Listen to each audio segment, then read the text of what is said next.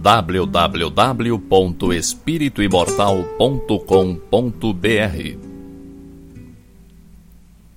Cinco minutos de Espiritismo visando a reflexão.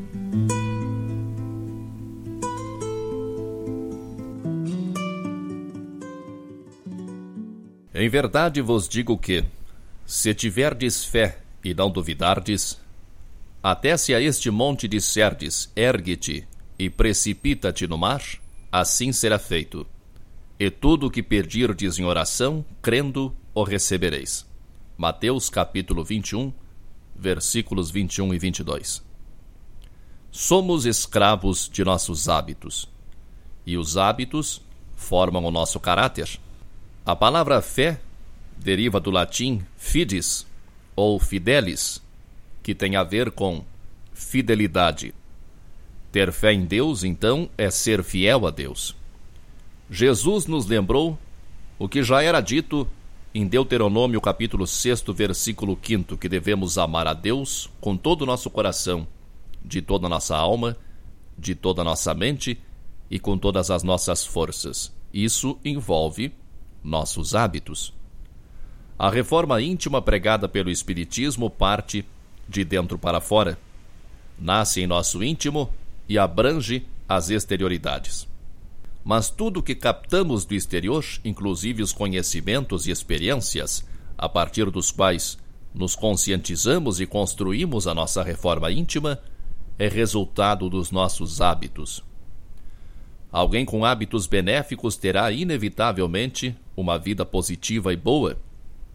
Ter fé não é só esperar em Deus. Ter fé é agir. Fé é ação. Andar de acordo com as leis de Deus e agir com fé. Isso é ser fiel a Deus. Os hábitos não são apenas exteriores. Você sabe que tudo começa pelo pensamento. As decisões, o planejamento, a construção da realidade material passa antes pelo pensamento. E a melhor ferramenta para a construção da realidade que você quer é a imaginação. Assim como a memória é o seu passado, a imaginação é o seu futuro. A imagem formada com decisão firme e forte tende a se realizar. Jesus nos disse que tudo o que pedirmos em oração, crendo já haver recebido, receberemos.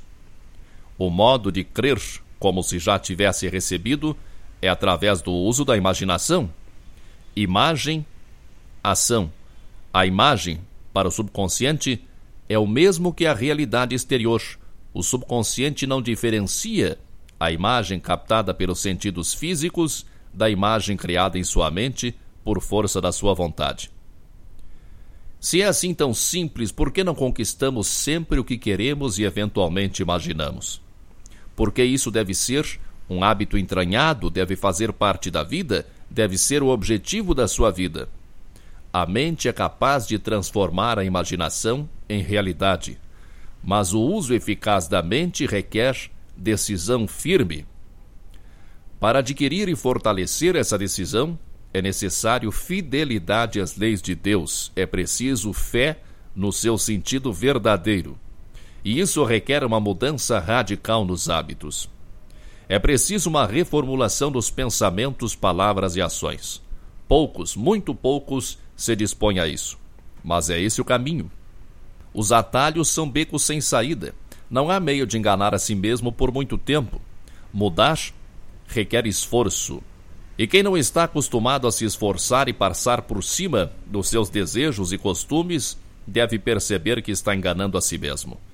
Até quando? Decisão não é abstração. Decisão é ação. É preciso agir. Se você fizer a sua parte, Deus fará a sua. Deus está dentro de você. E quando você usa mais de si mesmo, quando você explora melhor as suas potencialidades, você está sendo instrumento de Deus. Deus está dentro de cada um de nós. Todos nós temos capacidades que desconhecemos, todos nós somos partículas divinas que são acionadas a partir da nossa vontade. Não adianta esperar por Deus como um milagreiro.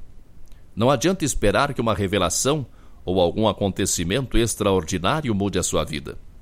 Não adianta esperar pelo espírito protetor, pelo padre, pelo pastor, pelo babalorixá, pelo Espírito Santo ou pelo dirigente espírita. Ninguém pode fazer por você algo que você não queira. Deus habita em você com toda a sua força e poder. Mas você só utiliza a força e o poder que for capaz de absorver. É você quem deve agir. É você quem tem poder sobre a sua própria vida. É você quem pode tomar a decisão de mudar. Força e paz para você.